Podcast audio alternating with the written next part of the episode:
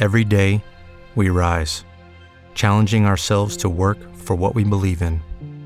At U.S. Border Patrol, protecting our borders is more than a job, it's a calling. Agents answer the call, working together to keep our country and communities safe. If you are ready for a new mission, join U.S. Border Patrol and go beyond. Learn more at cbp.gov/careers. Hey guys, it is Ryan. I'm not sure if you know this about me, but I'm a bit of a fun fanatic when I can. I like to work, but I like fun too. It's a thing. And now the truth is out there. I can tell you about my favorite place to have fun Chumba Casino. They have hundreds of social casino style games to choose from, with new games released each week. You can play for free anytime, anywhere. And each day brings a new chance to collect daily bonuses. So join me in the fun. Sign up now at chumbacasino.com. No purchase necessary. Group. Void prohibited by law. See terms and conditions. 18. Dale ahora, cambia de radio. ¿Viste que no hay otra? Única, irrepetible, que veces invitada. Ya empieza, ya empieza el próximo programa. Martes de terror. Chili, chili, boy. закрой глаза скорее. Tengan cuidado al pasar. Будет Agarren su corazón. стучиться в дверь. Bienvenidos a Martes de terror. con Tony López y Evaristo el epitafio. Он уже пробрался в дом, где никому не спится. Salud, trauma. Salud, trauma. Trauma, me parece a mí que las corrientes de aire te han sentado un poco mal, ¿eh? Pues no te voy a decir que no. El caso es que sí me encuentro un poco pachucho. Bueno, eso igual con una infusión bien caliente con miel. Pequeño trauma. Seguro que no me equivoco en mis indagaciones. Si digo que esos estornudos se deben a un inoportuno paseo en moto sin abrigo. ¿No es así? Hombre, a ver, es cierto que salí a dar una vuelta y... Claro. Y a pesar de las bajas temperaturas y las corrientes de aire, has tenido la necesidad de sentir la brisa otoñal acariciando tus bigotes, ¿verdad? Bueno, que alguna vez hay que salir y... Alguna vez hay que salir, claro. Y ahora dime, ¿qué hacemos? Estás como para una sopita caliente y a la cama. Bueno, que no es para tanto. No te preocupes, trauma. Coge una mantita y siéntate aquí conmigo, delante de la chimenea, a jugar al mus, que se está bien calentito. Yo también juego, ¿eh? Trauma. Por cierto, ¿dónde está tu moto? Pues... Uy, el caso es que me duele mucho la cabeza y mejor me voy a acostar. No te preocupes, pequeño. Trauma. Que vamos a solucionar esto de forma rápida. Evaristo, ¿dónde está el inútil de tu primo? Y yo qué sé, ni que yo fuera su niñera. Pero bueno, a ver si no voy a poder hacer mis necesidades tranquilamente. Por favor. Pero qué asco. Anda, inútil. Toma este dinero y ve a comprarle algo a Trauma. ¿No ves lo resfriado que está? No, no, de verdad, que ya estoy un poco... ¡A callar! me- ¿Y tú? Haz lo que te digo y así ya de paso te das una vuelta y te despejas. Ya voy, ya voy.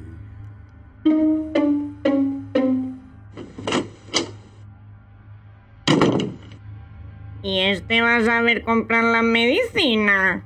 Hombre, digo yo que para algo le dará. No sé yo, no sé yo. Pues se lo dice Baristo, que encima es su primo. Un momento, Sinatra. ¿A dónde vas? Voy a la farmacia. ¿Para qué? Si lo tuyo no tiene remedio, juglar de pacotilla. Pero bueno, ya vale de insultos. Menos humos, cantarín. Mejor te acompaño, que tú de medicina no tienes ni puta idea. Vamos, como de lo demás. ¿Verdad, neumonía querida? Sí, mi señor. Definitivamente prefiero seguir con mi resfriado. No me extraña. Yo tampoco me fiaría de esos elementos. Ni nadie. Bueno, vamos a empezar con nuestra partida. Oiga, ¿pero qué hace? ¿Pero qué hace? Pero bueno, pero no empujes a la gente. Cállate, jilguero. A ver si este cachalote aparta de una vez su culo descomunal que ocupa toda la cola. Vamos, hombre. Pedazo de sinvergüenza. Anda, gorda. Vete a comprarte una faja. Y falta te hace. Te vas a enterar, impresentable. No me cogerás, vaca amargada. No te vendrá todo tan rodado. Siempre igual. Mira cómo corre. Ven aquí, cobarde, que te voy a dar la hostia que tu madre no te dio tiempo. Aquí te espero, gorda. Un momento, un momento. ¿Qué está pasando por ahí detrás? Amigos míos, mejor hacer el uso del diálogo. Y no, no, no, no, no. Usted váyase mejor a presentar ese programa cutre que le han dado por pena. No se meta, monigote. No, no, no.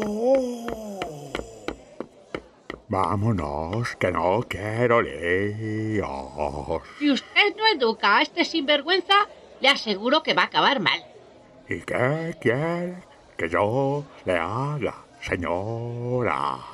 No me importa tu opinión, vallenato y letrado. Vamos, neumonía querida, que ya casi nos toca. Sí, mi señor. Pero bueno, ¿pero cómo tiene tanto morro? Que ya le he avisado. No me cogerás, gor... ¡Toma! Nadie me gane con el garrote. ¡Toma! ¡Toma! Ay, Pero déjelo, señora, que ya nos vamos. ¡Toma! Ay, pero ¿por qué me pega a mí? Por imbécil, por no pararle los pies y por cantar tan mal. ¡Toma! Ay, ¡Toma! ay, ¡Toma! ay. Un ¡Toma! guardia. Ay, ¡Toma! ay, ¡Toma! ¡Toma! ¡Toma! Toma. Toma. ¡Toma! Hoy vas a entender el significado de la palabra educación. ¡Elemento! ¡Toma! ¡Toma! ¡Toma! Parece que tardan mucho, ¿no? Pues no sé de qué te extraña. A saber lo que estarán haciendo ahora esos inútiles. Ni lo sé, ni me importa. Total, si yo ya estoy mejor con esta infusión que me ha traído Evaristo. Estoy tan bien que me apetece empezar con nuestra noche de relatos. Di que sí, trauma. Y cuéntame, pequeñín, ¿qué has traído para esta noche? Pues continuando con estos ciclos maravillosos dedicados al género de la ciencia ficción, he traído un autor primordial que no debe faltar en cualquier selección que se precie, el escritor y científico Arthur C. Clarke.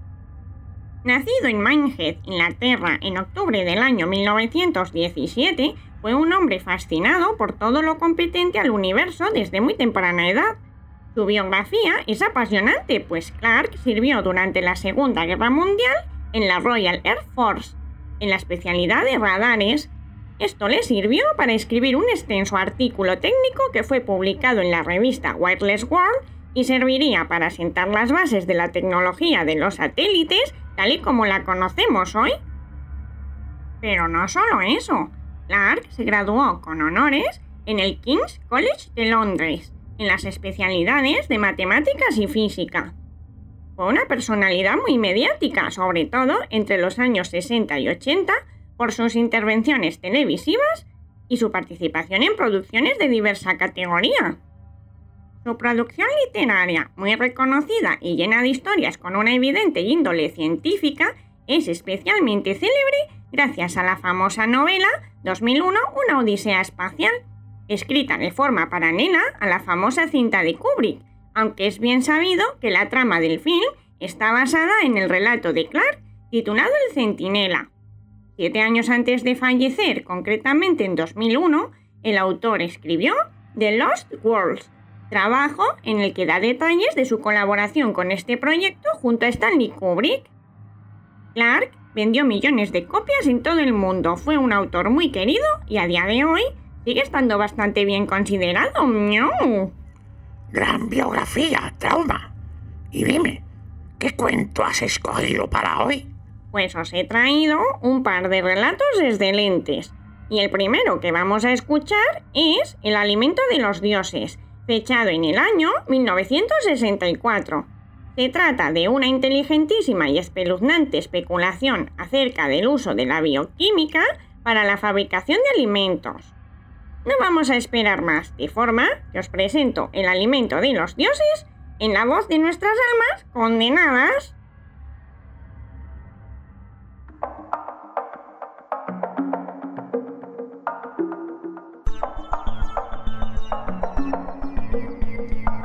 El alimento de los dioses, de Arthur C. Clarke.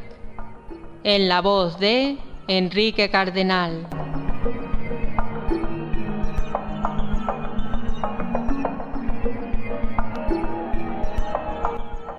Es una mera cuestión de honradez, señor presidente, el advertirle que gran parte de mi testimonio va a ser sumamente desagradable. Implica aspectos de la naturaleza humana que muy rara vez han sido discutidos en público y menos ante una comisión del Congreso. Pero me temo que no tienen más remedio que afrontarlo. Hay momentos en que debemos rasgar el velo de la hipocresía y este es uno de ellos. Ustedes y yo, señores, descendemos de una larga estirpe de carnívoros. Veo por sus expresiones que muchos de ustedes desconocen el término. Bueno, no es de extrañar. Pertenece a una lengua que cayó en desuso hace unos dos mil años. Tal vez sea mejor que nos dejemos de eufemismos y seamos brutalmente sinceros, aun cuando tenga que emplear expresiones que no se han oído jamás entre gente educada. Pido perdón de antemano a todo aquel a quien pueda ofender. Hasta hace unos siglos, el alimento predilecto de casi todos los hombres había sido la carne, la carne de animales que se sacrificaban. No pretendo revolverles el estómago. Es sencillamente la constatación de un hecho que pueden comprobar en cualquier manual de historia. Pues claro que sí, señor presidente. Estoy totalmente dispuesto a esperar que el senador Irving se sienta mejor. Nosotros, los profesionales, olvidamos a veces las reacciones que pueden experimentar los profanos ante declaraciones de esta naturaleza. Al mismo tiempo, debo advertir a la Junta que lo que viene a continuación es mucho peor. Si alguno de los presentes es algo delicado, le sugiero que siga el ejemplo del senador antes de que sea demasiado tarde. Bueno, pues continúo. Hasta los tiempos modernos, todo el alimento estaba clasificado en dos categorías. La mayor parte se derivaba de las plantas, como los cereales, frutas, plancton, algas y otras formas de vegetación. Nos es difícil comprender que la inmensa mayoría de nuestros antepasados fueran granjeros y sacaran el alimento de la tierra o del mar mediante técnicas primitivas, a menudo muy penosas, pero esa es la pura verdad.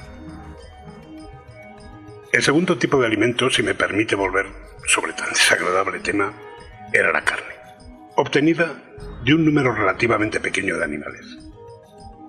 Puede que sus nombres les resulten familiares. Vacas, cerdos, ovejas, ballenas. La mayoría de la gente, lamento insistir en esto, pero el hecho está fuera de toda discusión, prefería la carne a cualquier otra clase de alimento, pese a que solo los más ricos podían satisfacer este apetito. Para la mayor parte de la humanidad, la carne era un bocado exquisito, casi desconocido, en una dieta compuesta en más de un 90% de verduras. Si consideramos el hecho serenamente y de una manera desapasionada, como espero que el senador Irving esté en disposición de hacer en este momento, podemos ver que la carne se convirtió en algo raro y caro. Pues su producción requiere un proceso extremadamente ineficaz. Para producir un kilo de carne, el animal en cuestión tenía que comer lo menos 10 kilos de alimento vegetal. Alimento que muy frecuentemente podía haber consumido el hombre directamente. Al margen completamente de cualquier consideración estética, este estado de cosas no podía tolerarse después de la explotación demográfica del siglo XX. Todo hombre que comía carne condenaba a diez o más de sus semejantes a la inanición. Felizmente para todos nosotros, la bioquímica ha resuelto el problema. Como deben saber ustedes, la respuesta la dio uno de los innumerables productos accesorios de la investigación espacial. Todo alimento, animal o vegetal, es extraído a partir de un número muy reducido de elementos corrientes. Carbono, hidrógeno, oxígeno, nitrógeno, trazas de azufre y de fósforo. Esta media docena de elementos, junto con algunos más, se combinan en una casi infinita variedad de maderas, componiendo todos los alimentos que el hombre ha utilizado y utilizará jamás. Al enfrentarse con el problema de la colonización de la Luna y los planetas, los bioquímicos del siglo XXI descubrieron el medio de obtener sintéticamente cualquier elemento deseado a partir de las materias primas fundamentales de agua, aire y roca. Fue quizá el logro más importante de la historia de la ciencia. Pero no debemos enorgullecernos demasiado de ello. El reino vegetal nos había superado ya en mil millones de años. Los químicos podían ahora producir sintéticamente cualquier tipo de alimento imaginable, tuviera o no su correspondiente paralelo en la naturaleza. No hace falta decir que hubo errores y hasta desastres. Se erigieron imperios industriales que luego se vinieron abajo. El cambio de la explotación agrícola y animal por gigantescas instalaciones de elaboración automática, los omniversores de hoy, fue a menudo doloroso. Pero tenía que darse ese paso, y ahora estamos mejor por esa razón. Se ha eliminado para siempre el problema del hambre y disfrutamos de una alimentación rica y variada como no se ha conocido en ninguna otra época. Además, naturalmente, se ha logrado una ventaja moral. Ya no sacrificamos millones de seres vivos y aquellas repugnantes instituciones que eran los mataderos y las carnicerías han desaparecido de la faz de la tierra. Nos parece increíble que nuestros antepasados, por toscos y brutales que fuesen, pudieran tolerar semejantes obscenidades.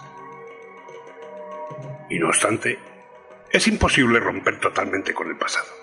Como he dicho ya, somos carnívoros.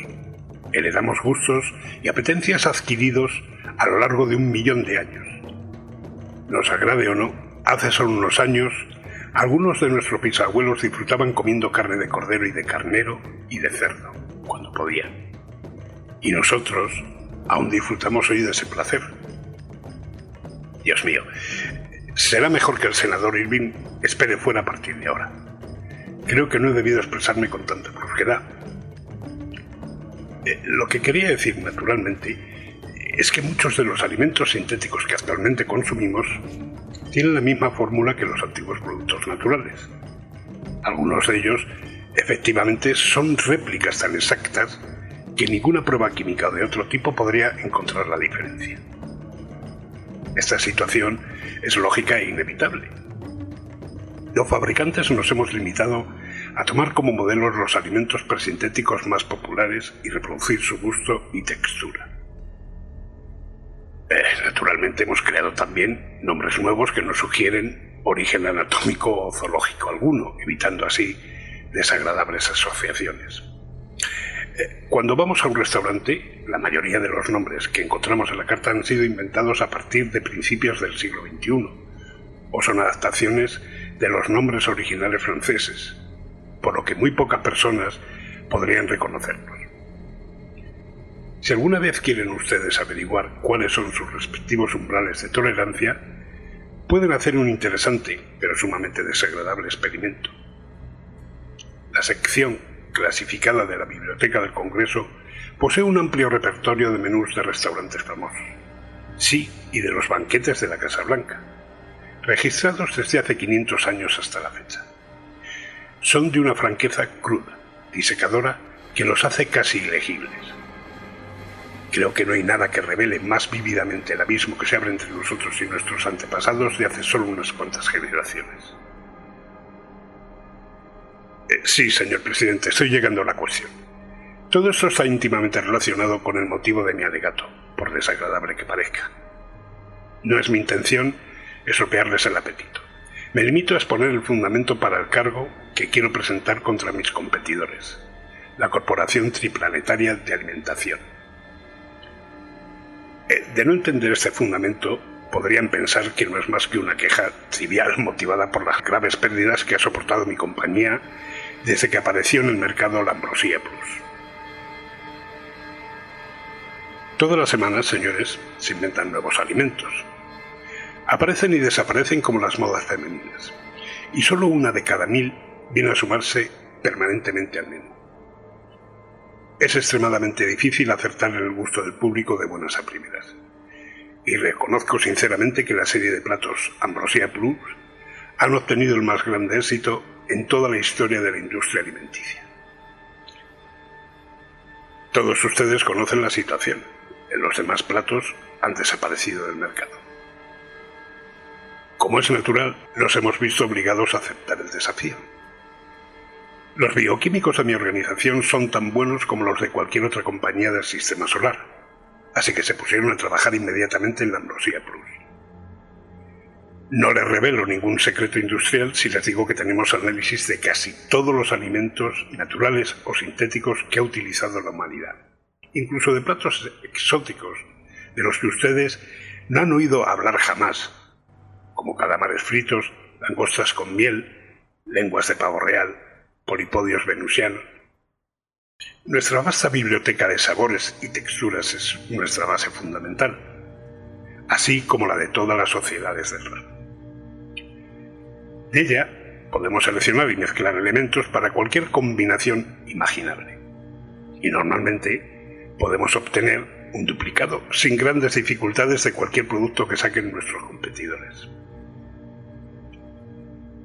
Pero la Ambrosía Plus nos ha tenido desorientados durante bastante tiempo.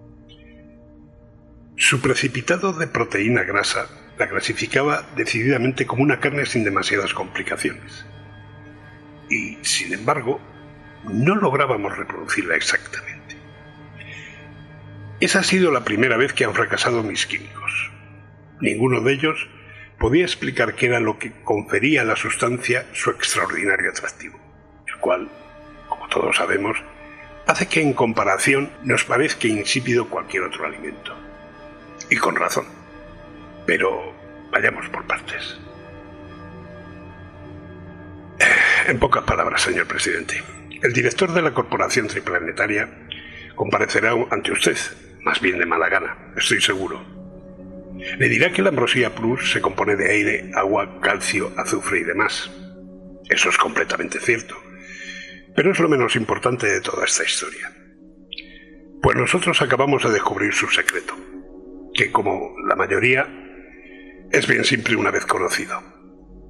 Desde luego, Debo felicitar a mi competidor. Por fin ha hecho aprovechables cantidades ilimitadas de lo que es, por la naturaleza de las cosas, el alimento ideal de la humanidad. Hasta ahora lo ha habido en proporciones extremadamente reducidas, y por tanto lo venían paladeando los pocos entendidos que podían obtenerlo. Todos ellos, sin excepción, han jurado que no existe nada que se le pueda comparar ni remotamente. Sí, los químicos de la triplanetaria han hecho un trabajo magnífico. Ahora, a ustedes les toca resolver las repercusiones morales y filosóficas. Al empezar mi alegato he utilizado el viejo término de carnívoros. Ahora debo darles a conocer otro que, dado que lo empleo por primera vez, convendrá que lo deletre. C A N I B A L E S.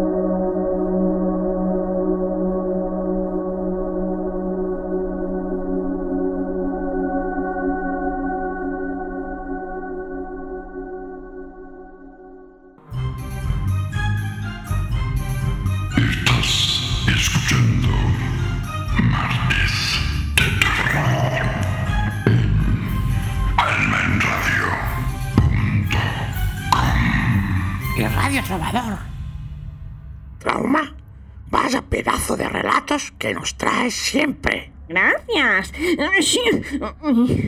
Anda, tópate bien. No os preocupéis tanto, si solo es un poco de frío. Aunque es verdad que me duele un poco la cabeza. ¿Qué tenemos por ahí? Nos queda ácido acetil salicílico. De sobra. Voy a tomar una pastilla y mientras descanso un poco, os dejo con un buen tema musical.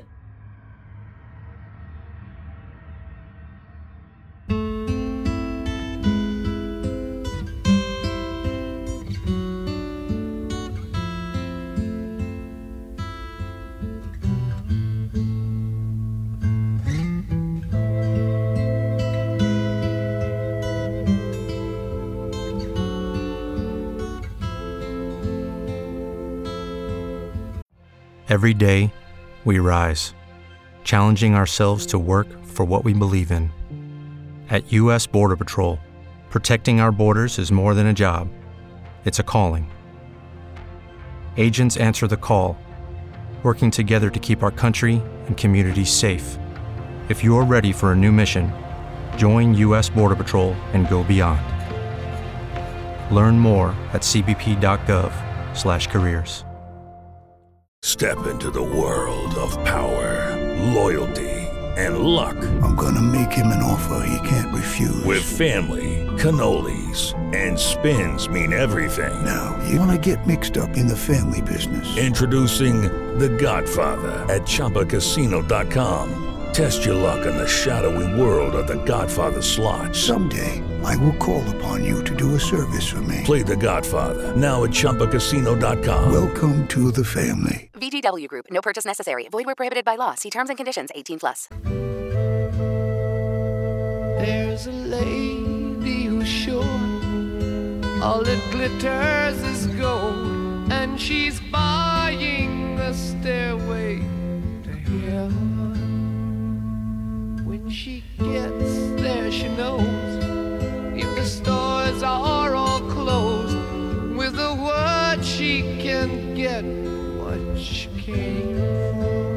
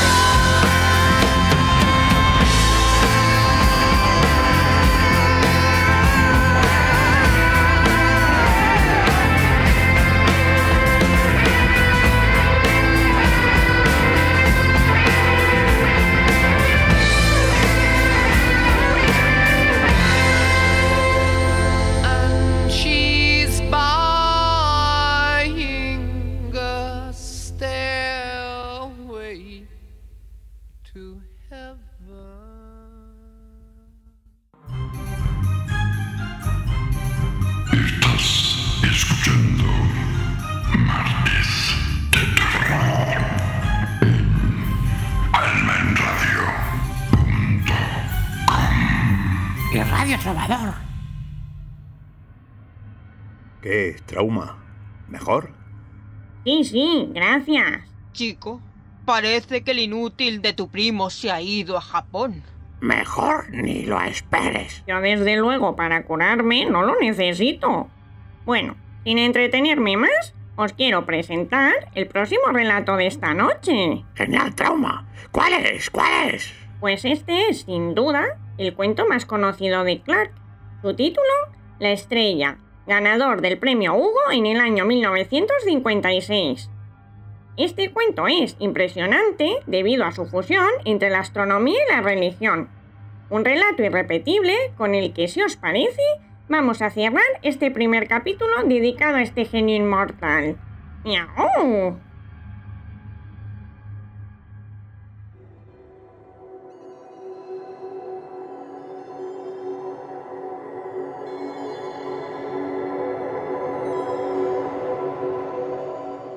La estrella, un relato de Arthur C. Clarke, en las voces de Alberto Hernández y Tony López.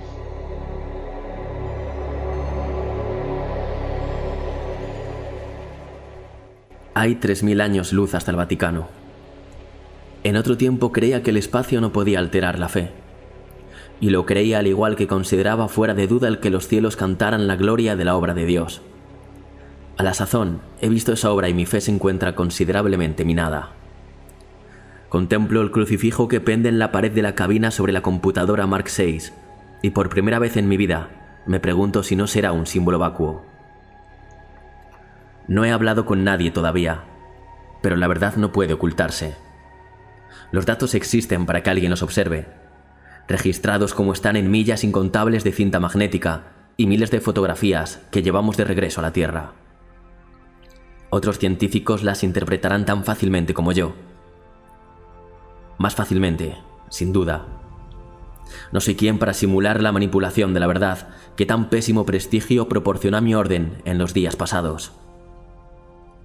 La tripulación está ya bastante deprimida. Me pregunto cómo se tomarán esta última ironía. Pocos de cuantos la componen tienen fe religiosa, y no obstante, no se aprovecharán de este arma definitiva usándola contra mí. Guerra privada, honrada pero fundamentalmente seria, que ha tenido lugar durante todo el trayecto desde que salimos de la Tierra. Era divertido tener a un jesuita de primer astrofísico. El doctor Chandler, por ejemplo, nunca pudo asimilarlo del todo. ¿Por qué serán ateos tan notorios los hombres entregados a la medicina? A veces me encontraba ante el tablero de observación, donde las luces permanecen siempre amortiguadas y el resplandor de las estrellas con gloria inalterada. Se me acercaba entonces y se quedaba contemplando el exterior por la gran escotilla oval, mientras los cielos giraban con lentitud en torno de nosotros a medida que la nave se balanceaba de punta a punta, con la escora que no nos habíamos molestado en corregir. Bueno, padre. Acababa diciendo al final.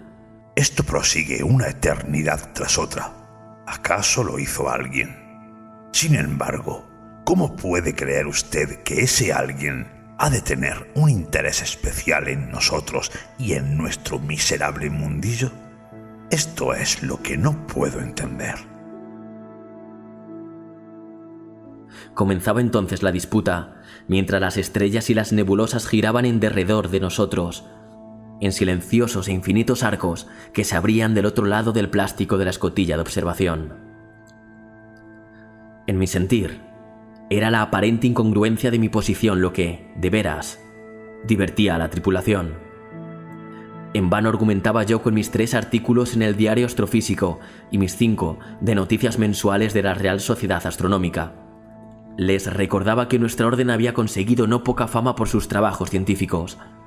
Podíamos quedar pocos ya, pero desde el siglo XVIII habíamos hecho aportes a la astronomía y a la geofísica que no podían ni siquiera evaluarse. ¿Dará al traste con mil años de historia mi informe sobre la nebulosa del Fénix? Me temo, empero, que dará al traste con muchas más cosas. No sé quién bautizó a la nebulosa con ese nombre que tan malo me parece. Si contiene una profecía, esta no podrá verificarse hasta dentro de mil años. Hasta la palabra nebulosa es equívoca. ya que el Fénix es mucho más pequeño que esas magníficas acumulaciones de gas, la materia de las estrellas no natas, que se esparcen por toda la longitud de la Vía Láctea. En escala cósmica, por supuesto, la nebulosa del Fénix es una cabeza de alfiler, una tenue cáscara de gas que rodea a una estrella única. O lo que queda de esa estrella. Mientras se alza por encima de las líneas del espectrofotómetro, la rubensiana pesadez de Loyola parece burlarse de mí. ¿Qué habrías hecho tú, padre, con este conocimiento que me ha sobrevenido, tan alejado del pequeño mundo que era todo el universo que tú conociste? ¿Habría triunfado tu fe en la prueba como la mía ha fallado ante ella? Miras en la distancia, padre, pero por mi parte he ido más allá de lo que pudieras haber imaginado cuando fundaste nuestra orden hace dos mil años. Ninguna otra nave investigadora ha ido tan lejos de la Tierra. Nos encontramos en las mismísimas fronteras del universo explorado. Nos propusimos alcanzar la nebulosa del Fénix. Lo conseguimos y regresamos con el conocimiento sobre nuestros hombros. Desearía liberar mis hombros de esa carga, pero en vano te invoco a través de los siglos y los años luz que se alzan entre nosotros. Las palabras son transparentes en tu libro de reglas. Ad maiorim Dei gloriam, dice el mensaje. Pero se trata de un mensaje en que ya no puedo creer. ¿Habrías seguido creyendo tú de haber visto lo que hemos encontrado? Por supuesto, sabíamos lo que era la nebulosa del Fénix. Todos los años, solo en nuestra galaxia, explotaban más de 100 estrellas, aumentando durante horas o días su fulgor miles de veces antes de sumergirse en la muerte y la negrura. Son las novas ordinarias, las consabidas catástrofes del universo. He registrado los espectrogramas y curvas de luz de docenas de ellas desde que comencé a trabajar en el observatorio lunar. Pero tres o cuatro veces, cada mil años, tiene lugar algo distinto, junto a lo que hasta una nova palidece con total insignificancia. Cuando una estrella se convierte en supernova puede, durante un breve instante, apagar el brillo de todos los soles de la galaxia. Los astrónomos chinos detectaron una en 1054 sin saber qué fenómeno fue. Cinco siglos más tarde, en 1572, estalló una supernova en Casiopea con tanto brillo que fue visible a la luz del día. En los mil años transcurridos desde esa fecha han tenido lugar tres explosiones más. Nuestra misión era visitar los restos de una catástrofe tal para reconstruir los sucesos que la habían predecido y, de ser posible, saber la causa. Nos adentramos con cautela en las capas concéntricas de gas que habían estallado 3.000 años antes y que se encontraban todavía en expansión. El calor era inmenso y radiaba aún con feroz luz violeta, demasiado tenue empero para hacernos daño. Cuando la estrella explotó, sus estratos exteriores irrumpieron hacia arriba con velocidad tal que habían salido por completo de su campo de gravitación. Hoy forman un caparazón hueco tan grande que puede abarcar mil sistemas solares, rodeando lo que brilla y arde en su centro y que no es sino el objeto fantástico que es ahora la estrella. Una masa blanca, más pequeña que la Tierra, pero con un peso un millón de veces mayor. Las capas de gas brillante nos rodeaban y desvanecían la noche normal de los espacios interestelares. Volamos en el interior de una bomba cósmica que había detonado milenios atrás y cuyos fragmentos incandescentes eran todavía metralla. La inmensa escala de la explosión y el hecho de que su onda expansiva hubiera alcanzado ya un volumen de espacio de muchos billones de millas despojaba la escena de todo movimiento perceptible. Un ojo desnudo tardaría décadas antes de captar un movimiento en las torturadas espirales de gas. Sin embargo, la sensación del estallido lo dominaba todo. Habíamos comprobado nuestra dirección primaria horas antes y nos encaminábamos despacio hacia la pequeña estrella que teníamos al frente. Había sido un sol como el nuestro en otro tiempo, pero había despilfarrado en pocas horas la energía que habría mantenido su brillo durante un millón de años. A la sazón, se encontraba como un tacaño desplumado que escatimara sus recursos en un intento de reparar su pródiga juventud. Seriamente, nadie esperaba encontrar planetas. Si alguno hubo antes de la explosión, se habría convertido en ráfagas de vapor y su sustancia se habría confundido con la estructura de la estrella misma. Pese a todo investigamos rutinariamente, como siempre que nos aproximábamos a un sol desconocido, y dimos con un mundo diminuto que daba vueltas en torno de la estrella a una distancia inmensa. Tenía que haberse tratado del Plutón de aquel desvanecido sistema solar, dando vueltas en las fronteras de la noche, demasiado lejos del Sol central para haber conocido la vida. Su distancia misma lo habría salvado del destino que sin duda habían seguido todos sus compañeros. Los fuegos de la explosión habían afectado su capa rocosa y quemado la costra de gas helado que en sus días lo habría cubierto. Aterrizamos y encontramos la bóveda. Sus constructores hicieron seguramente lo mismo que habríamos hecho nosotros. La señal monolítica que se erguía sobre la entrada era a la sazón una masa fundida, pero desde que tomamos las primeras fotografías desde lejos, supimos que aquello había sido obra de la inteligencia. Poco después detectamos la capa de radioactividad que había quedado enterrada en la roca. Aun cuando el pilón que descollaba sobre la bóveda hubiera sido destruido, esta capa habría permanecido, inmóvil, pero como faro eterno que llamaba a las estrellas. Nuestra nave descendió hacia aquel gigantesco ojo de buey como una flecha corre hacia la diana. El pilón debió alcanzar una milla de altura cuando fue construido, pero a la sazón parecía un cabo de vela que hubiera sido derretido y convertido en amasijo de cera. Nos costó una semana pasar por la capa rocosa fundida, ya que no teníamos las herramientas apropiadas para el caso. Nuestro programa original fue dejado de lado. Aquel monumento solitario, que hablaba de un trabajo realizado a una distancia tan grande del Sol destruido, solo podía tener un sentido. Una civilización que supo cercana a su muerte había alzado su último adiós a la inmortalidad. Habríamos tardado generaciones enteras en examinar todos los tesoros que encontramos en la bóveda. Ellos tuvieron mucho tiempo para prepararla, ya que el Sol debió dar sus primeros avisos muchos años antes de la explosión final. Todo lo que quisieron preservar, todos los frutos de su genio, lo llevaron hasta aquel mundo distante en los días que precedieron al fin, esperando que cualquier otra raza los encontrara y no hiciera caso omiso de ellos. Si hubieran tenido un poco más de tiempo, podían viajar con soltura de un planeta a otro, pero todavía no habían aprendido a salvar los golfos interestelares, y el sistema solar más cercano se encontraba a 100 años luz de distancia.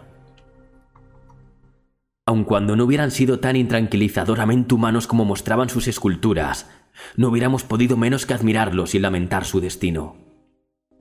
Dejaron miles de registros visuales y máquinas para proyectarlos, junto con elaboradas instrucciones gráficas de las que no resultaba difícil deducir su lenguaje escrito.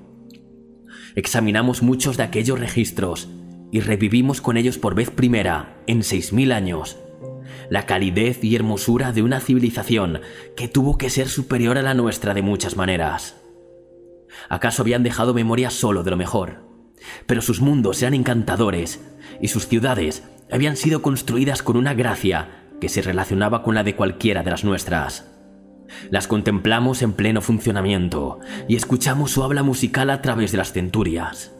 Recuerdo todavía una viva escena. Un grupo de niños en un banco de extraña arena azul jugaban con las olas como los niños juegan en la tierra. Y hundiéndose en el horizonte, todavía cálido, amable y vitalizador, se encontraba aquel sol que pronto habría de trocarse en traidor y de olvidarse de toda aquella felicidad inocente. Posiblemente, de no haber estado tan lejos de la tierra y de no habernos encontrados por ende tan propensos a la soledad, no nos habríamos conmovido tanto. Muchos habíamos visto ruinas de antiguas civilizaciones en otros mundos, pero nunca nos habían afectado tan profundamente. La tragedia era única. Para una raza, sucumbir y decaer era una cosa, como las naciones y las culturas habían hecho en la Tierra.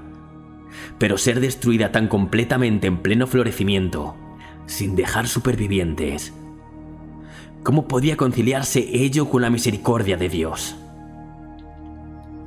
Mis colegas me preguntaron esto y les di las respuestas que supe. ¿Acaso tú lo habrías hecho mejor, Padre Loyola? pero nada he encontrado en los ejercicios espirituales que pueda servirme. No habían sido malvados. No sé a qué Dios adoraban, si acaso adoraban a alguno. Pero los he visto después de muchos siglos y he contemplado durante largos instantes el empeño que pusieron en su último esfuerzo por preservarse, mientras ese empeño era iluminado por el sol que estaba amenazado. Sé las respuestas que darán mis colegas cuando regrese a la Tierra. Dirán que el universo no tiene propósito ni plan, puesto que cada año explotan 100 soles. En este mismo instante, hay una raza en algún lugar del espacio que se encuentra en trance de extinción. Tanto se ha obrado bien como se ha obrado mal en el curso de su existencia, ello no cuenta a la hora definitiva. No hay justicia divina porque no hay Dios. No obstante, por supuesto, cuanto hemos visto no prueba nada. Quien argumentase así estaría sometido a las leyes de la emoción, no de la lógica. Dios no necesita justificar sus actos ante los hombres. Aquel que hizo el universo puede destruirlo cuando quiera. Es una arrogancia peligrosamente próxima a la blasfemia el decir lo que puede y no puede hacer. A pesar de los mundos y las civilizaciones incluidas en esta consideración, podría haber aceptado este razonamiento. Pero hay un punto en el que la fe más profunda se resquebraja, y a la sazón, una vez hechos mis cálculos, he alcanzado ese punto. Antes de llegar a la nebulosa, nos era imposible decir cuándo se había producido la explosión. No obstante, gracias a la evidencia astronómica y a los registros encontrados en el planeta superviviente, he podido fechar la catástrofe con precisión. Sé en qué año llegó a la Tierra la luz despedida por aquel estruendo colosal.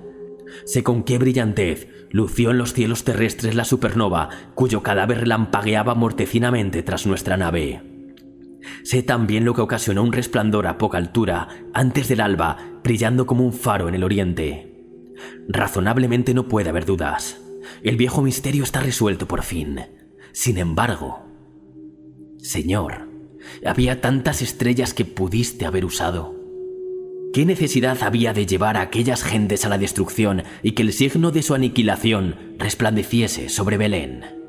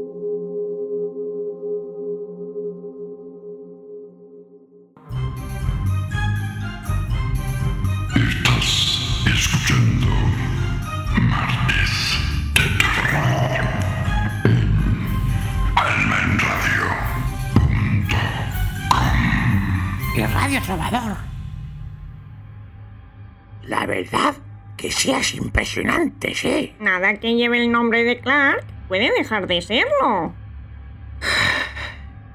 ¡Qué bien! Ya estoy muchísimo mejor. Mira lo que nos han hecho por tu culpa. Por la tuya, que con esa pinta de fracasado ignorante espantas a la gente. Anda, camina. Aire, que hay prisa. Ay, me duelen todos los huesos. Pero bueno, este hombre siempre termina cobrando. Porque tiene menos luces que el camerino de Stevie Wonder. Abridme la puerta, que necesito descansar. Sí, hombre. Y que metas a ese inútil en mi casa. En mi casa, dice. No ¡Qué te lo pienso Será en la consentir. mía. Anda, canta mañanas. Vamos a mi casa y olvídate de esta gorda siniestra. Mi lado siniestro es el que vais a conocer como no os vayáis de aquí ahora mismo. ¿Cuánto daño hace el fracaso escolar y el vuestro? El vuestro se huele a kilómetros. Pero bueno, ¿pero qué te he allá. ¡Anda, vete! ¡Qué ganas tengo de perderos de vista! ¡De verdad! Vuestros genes deben ser reptilianos, porque si no, me pregunto qué es lo que falla en esos cerebritos minúsculos que únicamente tenéis de adorno. Vaya par de elementos. Dos por falta de uno. Mejor me voy a la cama porque si no... Si no me va a explotar la cabeza. Y el culo. Bueno, Lo que yo pues digo, mis queridas criaturas, espero que Es os haya gustado el vivir. programa de hoy. ¡Imposible! Que nos veamos la próxima semana para continuar con nuestras inolvidables noches de ciencia ficción. Sí, sí, ya nos vamos, pero no sin antes saludar a nuestros amigos de Editorial Aeternum, el grupo de Facebook Literart y Caosfera Libros. Lady, toma, ponte esta bolsa de agua caliente y verás cómo te calma el dolor. Gracias, pequeño. Trauma. Tú eres el único que se preocupa por mí aquí. Si no fuera por ti, me volvería loca. ¡Loca! De verdad, qué mujer más pesada. Así no se puede. No se puede.